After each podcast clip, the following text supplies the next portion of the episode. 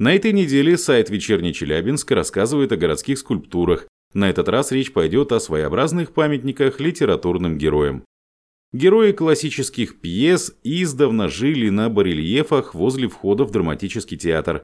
Там были и персонажи Маяковского, и купцы из комедии Островского, и метущиеся интеллигенты Чехова.